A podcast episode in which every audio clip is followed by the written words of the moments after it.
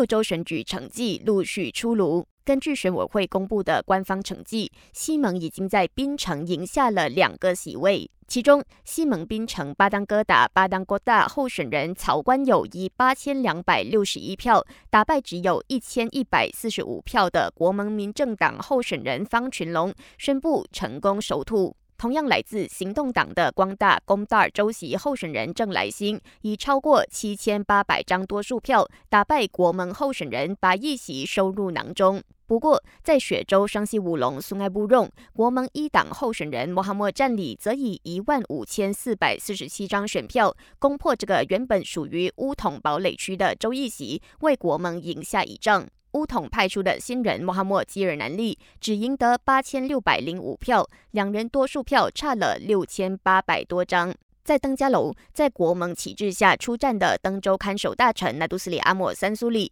以一万七千张多数票，成功为一党捍卫鲁人党入热党州议席。全国警察警长丹斯里拉扎鲁丁提醒各党候选人的支持者，回家等官方成绩出炉，不要在街上聚集、游荡或进行任何车队游行庆祝，以免发生任何不愉快事情。继续留守本台，每个小时将为您带来最新的官方选举成绩。感谢收听，我是子琪。